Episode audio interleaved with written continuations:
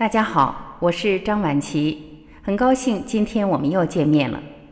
今天让我们一起来分享人民论坛网刊发的文章，题目是“每份工作都是一种修行”。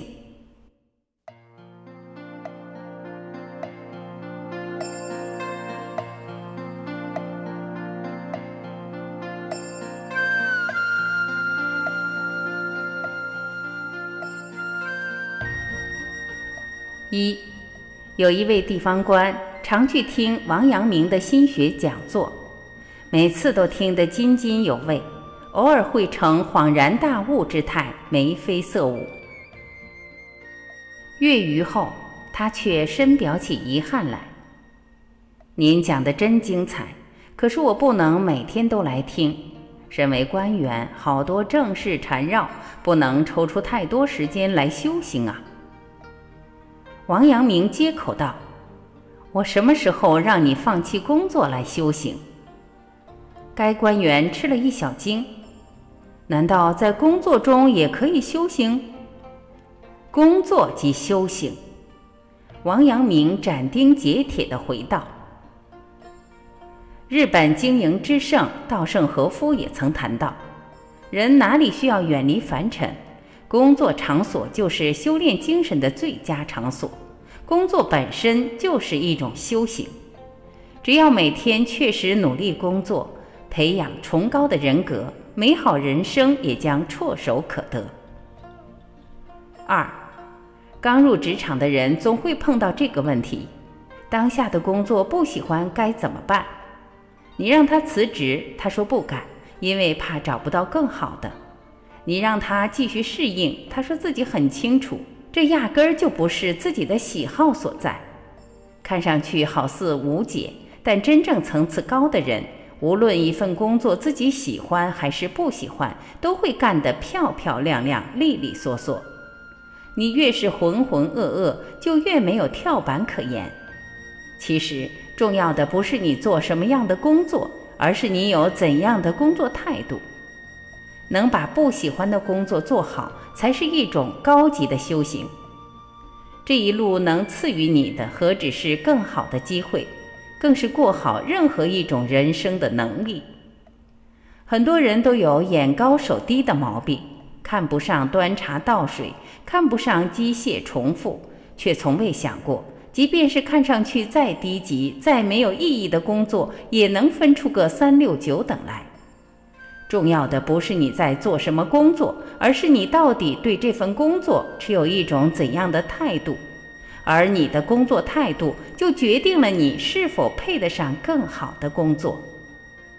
要想度过一个充实的人生，只有两种选择：一种是从事自己喜欢的工作，另一种是让自己喜欢上工作。若没有那种上来就能从事自己喜欢的工作的好运气，那便试着让自己先去喜欢上手头的工作。三，中国是工匠精神的发源地。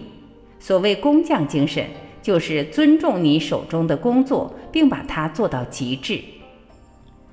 有个河南的小伙子，高考落榜了，只好去做一个打工仔，好几年都一事无成。他对人生没有很宏伟的计划，也没有什么出色的技能。除了喜欢做点面食，干脆他就去学习做面食，到专业学校拜师学艺。无论别人怎么说，他只管埋头把自己的工作做好。一年下来，他已经将手中的面团玩得出神入化，可以双手双管齐下，同时擀出十二张饺子皮，可以轻松做出一桌全面宴。更令人啧啧称奇的是。他可以把拉面拉到在一根针眼里穿过二十根，凭着这个独门绝技，他成为了迪拜的一名高级面点师傅，并由此接触到了世界各国的王室成员、政要以及体育和娱乐界的顶级人物。他就是冯三丰。他用实际行动告诉我们：工作没有高低贵贱，只要你认真对待，它就是你修行的所在。我们与其抱怨生活，不如试着全神贯注于一件事，然后在日复一日的劳作中锻炼自己的灵魂，进而培养具有深度的人格。一只油腻腻的盘子在你的洗刷下变得光亮如新，一块脏兮兮的地板在你的擦拭下变得清爽干燥，一件小小的工艺品在你的打磨下发出柔和的光，这些都是你的功德。你对待工作的态度会实实在在影响你的人格和气质。长久的做下来，没有一份工作不是枯燥的。然而，有些人退了休还抱怨不止，一脸的疲惫不堪；而另一些则表现得精神十足，意犹未尽。